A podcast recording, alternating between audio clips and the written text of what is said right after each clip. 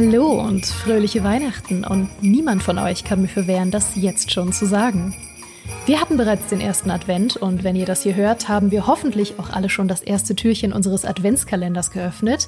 Außerdem höre ich schon den ganzen Tag meine Weihnachtsplaylist und ich habe eben mein erstes Weihnachtsmarzipan gesnackt und ich weiß, viele von euch mögen kein Marzipan, aber hey, was soll's, das heißt ja nur mehr Marzipan für mich. Ähm, zum Thema. Wir sprechen ja in diesem Podcast genauso gern über brandneue Spiele wie über steinalte Spiele und heute machen wir sogar irgendwie beides gleichzeitig. Dazu passend habe ich heute eine Kollegin eingeladen, die auch irgendwie beides kombiniert. Sie hat zwar eine extrem jugendliche Ausstrahlung, ist aber auch schon sowas wie ein echtes Gamester-Urgestein und ich kann mir eigentlich gar keine Zeit mehr vorstellen, in der sie noch nicht bei uns war. Vermutlich ist die Welt im Chaos versunken. Herzlich willkommen, Mary. Schön, dass du da bist. Was spielst du so? Das war eine wunderschöne Einleitung, meine Liebe. Dankeschön und auch dir frohe Weihnachten. Dankeschön, auch dir frohe Ostern. Ähm, ja, ich spiele aktuell natürlich wieder World of Warcraft Dragonflight. Natürlich, und es ist eigentlich unerhört, dass wir in Was spielst du so noch nie direkt über WoW gesprochen haben, weil das ist ja eigentlich immer deine Antwort auf Was spielst du so, neben Dating Sims. Auch, ja. Und Sexy Gentleman Business. Auch das, oder äh, Monster Daten in äh, Monster Road Trip. Oder Kaiju Sim. Ja. Auch das wird vermutlich noch eine Folge von uns. Vermutlich. Das ist dann die große Dating-Folge. Machen wir zum Valentinstag. Was hältst du davon? Oh ja, da halte ich viel von. Das machen wir. Sehr gut. Ich kann kurz meine Erfahrung mit WoW teilen, weil die sehr kurz sind. Ich habe das so in der vierten Klasse gespielt. Da hatten die Eltern meiner besten Freundin ein Abo für WoW und ich bin jeden Dienstag und Mittwoch bei ihr aufgeschlagen, um ihr bei den Hausaufgaben zu helfen. und äh, habe mich dann bei ihr eingenistet und WoW gespielt wie verrückt. Ähm, aber nach dieser sehr kurzen und sehr innigen WoW-Liebschaft bin ich nie wieder eingestiegen. Und deswegen finde ich das so extrem faszinierend, wenn so große Updates und Add-ons wie jetzt Dragonflight manche Leute ja wirklich schon seit fast 20 Jahren irgendwie bei der Stange halten. Das ist tatsächlich auch bei mir so, weil ich spiele WoW seit 2005 oder 2006. So richtig weiß ich das schon gar nicht mehr. Es war auf jeden Fall zu WoW Vanilla.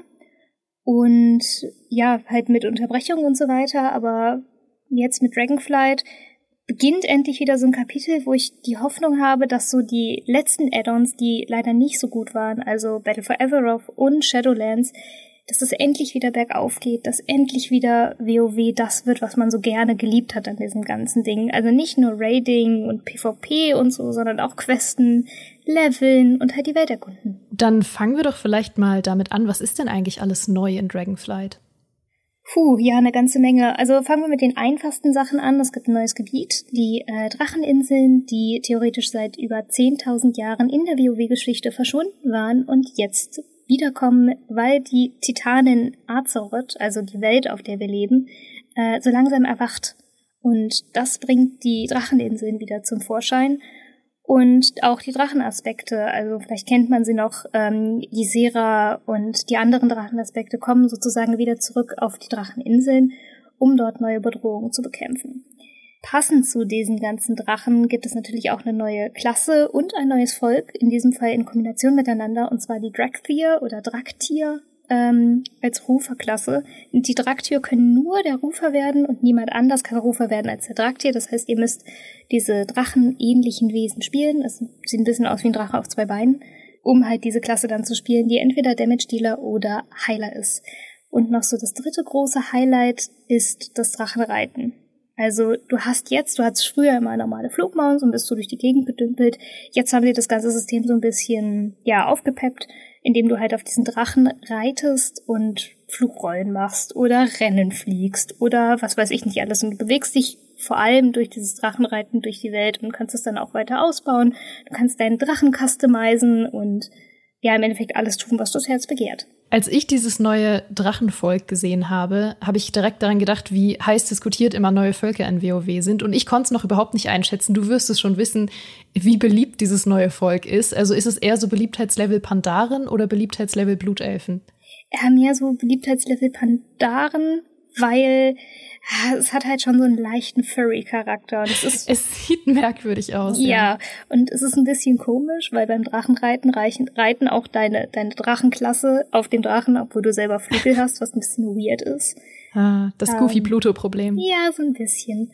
Und nun, es ist halt irgendwie ein bisschen weird. Ähm, was man aber sagen muss, ähm, der Charaktereditor von den Draktier ist unglaublich schön gemacht, unglaublich detailliert und tatsächlich auch so detailliert wie bei keiner anderen Klasse. Und ich muss sagen, auch wenn ich jetzt keinen spiele, ich spiele weiterhin meine Nachtelfenschurkin und meinen äh, Vulpera-Jäger, ähm, macht das schon Spaß, sich so einen Charakter zusammenzuklicken. Ich wünsche mir das auch für die anderen Völker, aber auch da habe ich zum Beispiel schon äh, den Game Director Ian Hesikostas gefragt und er sagte mir, erstmal gibt es das nur für die Draktier. Ja, das ist, das ist schade. Das ist tatsächlich was, ähm, was ich dann mir mal wieder angeschaut hatte, Jahre später. Es war nämlich nicht ganz wahr. Ich war noch mal kurz in WoW drin. Ähm, und da habe ich mir den Charaktereditor angeschaut, weil ich mal gucken wollte, wie der sich eigentlich verändert hatte. Und die Antwort war fast gar nicht weil man sich immer noch nur so fertige Einzelteile zusammenklicken kann, was in einem MMO halt total schade ist. Also gerade weil ich die Grafik und den Stil von WoW auch immer gemocht habe. Ja, tatsächlich, was auch ein bisschen altbacken ist, ähm, ist halt logischerweise noch die Comic-Grafik, weil sie jetzt über, ich glaube, 18 Jahre lang halt immer Stück für Stück so mitgenommen wurde und klar so ein mhm. bisschen verbessert. Ich meine, hey, wir haben jetzt Raytracing-Schatten. Aber nun, also ähm, man muss auch gewisse Abstriche auch da machen, klar, aber ähm, vor allem im Vergleich zu einem Black Desert oder auch einem Final Fantasy XIV oder so kann dieser Charaktereditor natürlich nicht mithalten. Es ist aber schön zu sehen, dass sich daran jetzt anscheinend was ändert. Ja, es ist vielleicht ein erster Schritt, das stimmt. Würdest du denn sagen, ähm, das greift vielleicht schon ein bisschen vorweg, aber weil du gesagt hast, dein Wunsch ist, dass es mehr von dem zurückbringt, was dich ursprünglich an WoW begeistert hat. Hat es das geschafft schon jetzt in der in seiner Anfangszeit? Tatsächlich ja. Ähm, ich mhm. war, ich habe erst jetzt vor, ich glaube, einer Stunde oder so eine Kolumne online gestellt auf gamester.de, ähm, weil ich so super fasziniert war von äh, einem einzelnen einsamen Zwerg auf einer Klippe. Und mhm. der hat mhm. eine Quest und die Quest besteht einfach nur darin, setz dich zu ihm und hör ihm zu. Also du musst ihm nicht zuhören, du kannst ihm auch sagen, ey, du, es tut mir leid, ich habe keine Zeit für dich, dann ist die Quest auch abgeschlossen, aber wenn du dir diese Zeit nimmst und ihm zuhörst, dann erzählt er dir eine super, super traurige Geschichte und erzählt dir aber auch eine Geschichte, die zu deinem Charakter passt. Heißt, wenn du eine Nachtelfe bist, erzählt er dir von dem verbrennenden Weltenbaum Teldrassil. Wenn du ein Blutelf bist, ähm, referiert er über die Hauptstadt Silbermond. Wenn du ein Drenai bist, erzählt er über die Argus und dass du das ja auch kennst als Kind, die kein in dem Sinne richtiges Zuhause zu haben und so. Und das ist ein Questdesign, was WoW immer besonders gemacht hat und das anscheinend jetzt in Dragonflight auch wieder zu, zu alter Stärke sozusagen erwächst. Also es macht wirklich wieder Spaß, sich Zeit zu nehmen und diese Questtexte durchzulesen. Auch wenn es schon eine Quest gibt, wo du halt sagen kannst, ja, ja, ich lese mir eh die Questtexte nicht durch, ich mache das jetzt einfach und dann ist die Quest auch abgeschlossen. Das ist, äh, dieser Humor ist auch immer noch da.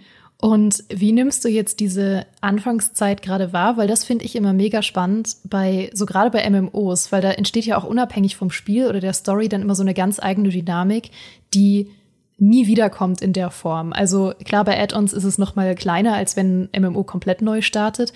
Aber wie fühlen sich gerade die Anfangstage von Dragonflight an? Es ist einfach super schön und entspannt. Also, weil niemand hat so richtig den Plan, was in Dungeons abgeht. Niemand kennt schon die besten Varianten, um was weiß ich, super schnell zu leveln, auch wenn irgendwie der erste Charakter auf Level 70 zweieinhalb Stunden oder so gebraucht hat.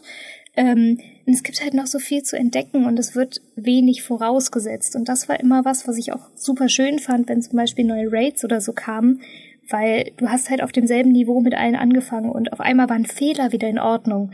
Weil, was weiß ich, wenn du in Shadowlands seit 30 Wochen das denselben Raid gehst und hast äh, immer noch nicht die Mechanik verstanden oder lernst erst die Mechanik, weil du später eingestiegen bist, dann sind die Leute, haben schon so eine gewisse, ja, Frust, gewissen Frust, eine gewisse Unruhe und so und ähm, dort ist weniger Platz für Fehler und das ist halt bei mhm. Anfängen von Add-ons oder auch neuen Content-Patches oder so einfach eine schöne Sache, weil Fehler cool sind und dieses Lernen einfach gut ist und man gemeinsam als Gruppe lernt. Das ist was, und da kommt dieser, dieser soziale MMO-Charakter wieder raus, den ich auch zu den Anfangszeiten von WoW sehr, sehr geliebt habe.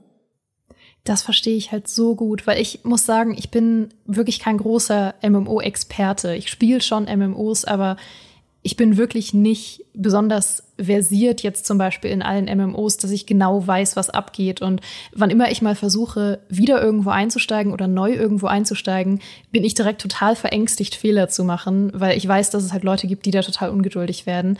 Und das ist für mich immer so eine riesige Hemmschwelle, in MMO noch einzusteigen oder auch in Online-Shooter noch einzusteigen oder so, weil ich weiß halt genau, die Leute kennen die Maps oder die Raids oder ähm, was halt zu tun ist, komplett auswendig. Die wissen genau, was ihre Fähigkeiten sind. Die kennen das aus dem FF und ich bin so, hey, wo bin ich hier? Was ist das für ein lustiges Haus da hinten? Und das passt halt oft nicht so richtig zusammen. Und deswegen habe ich diese Faszination für so Anfangstage von MMOs oder von irgendwie neuen Inhalten für MMOs. Ja, also wie gesagt, das ist halt einfach auch schön und ich würde mir wünschen, wenn das länger anhalten würde, weil ich befürchte, sobald die Raids offen sind, dauert es vielleicht maximal eine Woche, bevor ja das alles wieder in denselben Trott kommt oder mhm. bevor dieses Gegenstandslevel, was du brauchst, um überhaupt mitgenommen zu werden, sich wieder ins Astronomische erhöht ähm, und all diese Sachen. Und ich würde mir, glaube ich, manchmal wünschen, dass es mehr so ja, dass der Einstieg da ein bisschen einfacher ist oder dass man da eine bessere Balance findet, wie man halt Neueinsteiger und Progress-Spieler mehr zusammenkriegen würde. Aber ich habe dafür auch kein Patentrezept. Ich glaube, wenn das irgendwer hätte, wäre das auch ein verdammt erfolgreiches MMO. Final Fantasy macht das so ein bisschen, aber ähm, auch nur in Ansätzen. Ja. Was ich immer total lustig fand, ich weiß nicht, ob du noch Habbo Hotel kennst. Oh Gott. ich mache jetzt da ein anderes Fass auf gerade, aber wir sind ja, wir sind ja Habbo Hotel Generation. Ähm, für alle, die es nicht kennen, Habbo Hotel hatte so ein bisschen ähm, ähnliche Vibes wie Club Pinguin. Es war so ein MMO für Kinder, mehr oder weniger. In Anführungszeichen, ja. In Anführungszeichen. Das war so ein Browser-MMO ähm, in so einer Pixel-Grafik, in der man in so einem Hotel halt interagieren konnte und chatten konnte und Minispiele machen konnte. Und die hatten dieses Konzept und ich weiß, Abo Hotel hat es nicht erfunden und es gibt noch andere MMOs, die das haben, aber ich, ich verbinde das leider immer damit. Die hatten dieses Konzept, dass du so ein ähm, Buddy bekommen hast, wenn du neu warst. Da konntest du dich melden für dieses Programm und konntest so ein Buddy sein, der die Leute dann rumführt im Habbo Hotel und ihnen erklärt, wie das Spiel funktioniert. Und sowas fände ich irgendwie schön, wenn das in MMOs, wenn es das wieder häufiger geben würde. Das gibt es tatsächlich, glaube ich, in, in Ansätzen. Also es gibt einen Channel für Neueinsteiger und du kannst dich als ähm, alter Spieler, Spielerin auch dazu äh, anmelden. Das geht schon, aber es ist halt trotzdem noch so ein bisschen separiert. Was halt tatsächlich schön ist, das kam aber schon mit Shadowlands. Es gibt jetzt eine Tutorial-Insel, die dir ein MMO und auch die Grundlage des Computerspiels an sich halt von der Pike auf erklärt. Also was ist eine mhm. Quest? Wie laufe ich mit WASD durch die Welt? Wie springe ich? Wie klicke ich Leute an und so? Und das ist tatsächlich was, das haben auch sehr wenig Spiele. Ähm, Final Fantasy XIV zum äh, Beispiel, hat, da hast du, wenn du ein neuer Spieler bist, so ein kleines Pflänzchen über deinem Namen stehen und je länger du dabei bist, desto mehr erwächst dieses Pflänzchen in eine Blume, sodass halt von außen direkt ersichtlich ist, ob du ein neuer Spieler, Spielerin bist oder schon eher von den alten Hasen. Okay, das ist sehr süß. Ich finde das tatsächlich so einen wichtigen Aspekt bei MMOs, der total vernachlässigt wird manchmal, wie hoch diese Einstiegshürde für Leute sein kann, die das noch nie gespielt haben oder Jahre nicht mehr gespielt haben oder generell sich mit MMOs nicht gut auskennen. Also das ist so eine große Hürde und wenn man die halt häufiger oder mit mehr Liebe irgendwie nehmen könnte für die Leute. Ich glaube, das wäre ein riesiges Thema. Ja, und auch viel halt so an Erklärsachen. Ich habe ja denn äh, das Pilotprojekt sozusagen mal gemacht und habe äh, Kollege Maurice, äh, Kollegin, Ex-Kollegin Elena und ihre Schwester und meinen Freund zusammen in äh, WoW versammelt. Die haben alle noch kein WoW gespielt gehabt und haben mit denen ein bisschen gespielt. Und es war echt, also ich, ich hatte viele Dinge, die wo ich einfach dachte, ja, ist doch logisch, was für die absolut nicht logisch war. Und das sind alles passierte mhm. äh, Videospielerinnen und Spieler. Ähm, das, das hat mir auch schon wieder gezeigt, okay, irgendwas muss, muss da getan werden. Irgendwie da muss halt mehr Erklärung her. Auch so, was weiß ich, einfache Dungeon-Mechaniken. Der Tank pullt, mhm. der Heiler heilt, steht hinten. Die Damage-Dealer machen erst Schaden, wenn der, der, wenn der Tank die Aggro gezogen hat. Und äh, was von Raid-Mechaniken fangen wir gar nicht erst an. Ähm, Ne, also solche Sachen, sowas fehlt sehr, sehr oft, wenn die Grundmechaniken erklärt werden, dann als nächsten Schritt diese äh, Dungeon- und Raid-Strukturen zu erklären, weil das eben auch vor allem in WoW ein super zentraler Punkt ist. Ja, man unterschätzt das wirklich. Aber würdest du denn sagen, ähm, dass es trotzdem jetzt ein guter Zeitpunkt ist, vielleicht neu einzusteigen oder wieder einzusteigen, zumindest in diesen ersten Wochen noch? Ist, ist Dragonflight irgendwie ein cooler Zeitpunkt dafür? Ja, auf jeden Fall. Also ähm, dadurch, dass die, äh, das, das Level Cap ja nicht mehr so hoch ist, in Battle for Azeroth hat man noch bis 120 gelevelt, jetzt ist es alles zusammengedrückt worden auf bis Stufe 60 in Shadowlands und jetzt Stufe 70 maximal in Dragonflight und du kannst jetzt, äh, während du levelst sozusagen, einzelne Add-ons nochmal neu spielen und so. Also es ist eigentlich einer der perfekten Einstiegspunkte. Und wenn man halt nur Dragonflight zum Beispiel jetzt spielen will, weil man, was weiß ich, in Shadowlands halt seinen Charakter hochgelevelt hat, dann aber aufgehört hat, wäre jetzt der ideale Zeitpunkt. Weil wie gesagt, jetzt lernen noch alle gemeinsam und jetzt haben alle noch die Ruhe, die Gelassenheit und eine höhere Frustrationsgrenze, um ja, um einfach gemeinsam Dinge zu entdecken. Aber auch davon ab lässt sich WoW mittlerweile auch sehr gut alleine spielen, wenn man sagt, okay, andere Menschen finde ich doof. ja, ich bin, ähm, ich habe da auch immer ein irgendwie komisches Verhältnis zu, weil einerseits kann ich das total nachvollziehen, wenn man MMOs alleine spielen möchte. Und es gibt ja auch gute Gründe dafür. Ich meine, viele Leute sagen immer, das ist unlogisch, dass man sagt, man, ich möchte ein MMO solo spielen, weil was ist denn der Sinn davon? Aber so viele MMOs bieten halt Welten oder Geschichten oder auch Spielmechaniken, die man einfach in Singleplayer-Spielen nicht bekommt.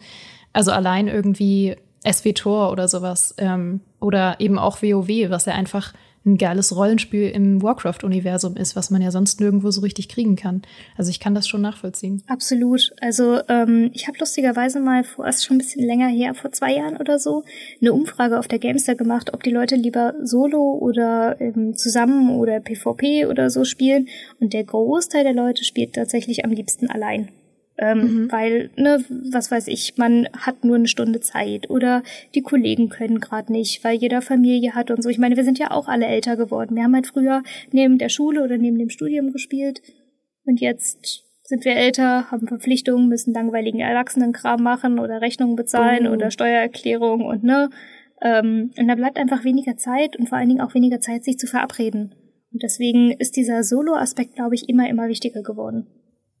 Ja, das stimmt. Aber schön zu hören, dass, ähm, dass es für dich auch wieder was zurückgebracht hat, was du, was du vermisst hast jetzt eine Weile. Ja, ich bin so glücklich, dass es anscheinend jetzt endlich das Add-on ist, was WoW gebraucht hat. Mhm. Schön. Das sind schöne Schlussworte. Und ich bin sehr froh, dass ich in diesem Podcast Random Habbo Hotel einbauen konnte. Du hast alte Traumata wieder hochgeholt. Danke dafür.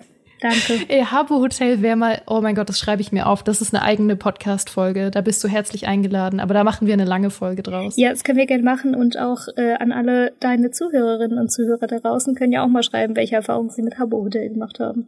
Ja, oder Club Pinguin. Wir machen mal so eine ganze Folge, äh, wo wir nur unsere und eure Erfahrungen teilen aus äh, diesen vermeintlichen Kinder-MMOs von damals. Das war, das war eine wilde Welt. Oh mein Gott. ja. Mary, schön, dass du heute da warst. Vielen, vielen Dank für die Einladung und für die ungewollten Gedanken an ein MMO, was ich schon lange vergessen habe. Es tut mir sehr leid. ähm, auch bei euch da draußen tut's mir leid, aber auch an euch ein ganz besonderes Dankeschön. Vor allem, weil ich mir heute ähm, das Spotify Wrapped zu Was spielst du so 2022 ansehen durfte und ich war ehrlich gesagt ganz schön gerührt, weil, wie ihr wisst, haben wir dieses kleine Projekt ja erst vor eineinhalb Jahren gestartet. Und wir hatten auch erst vor kurzem unsere 50. Jubiläumsfolge. Und in der Zeit seid ihr echt zu einer extrem liebevollen und begeisterten Community herangewachsen. So begeistert, dass wir, ich verlese, unter anderem zu den Top 5 Prozent der am meisten geteilten Podcasts weltweit gehören uh. und zu den Top 1 Prozent mit den meisten Followern prozentual. Also, hui. Danke euch. Das ist sehr schön. Ich freue mich jetzt schon auf das nächste Jahr. Was spielst du so mit euch? Und äh, hoffe wie immer, ihr hattet heute ein famoses Frühstück, einen sicheren Weg zur Arbeit oder einen tollen Weihnachtsbaum-Einkauf. Wir hören uns hier nächsten Freitag wieder. Und bis dahin, macht's gut. Tschüss.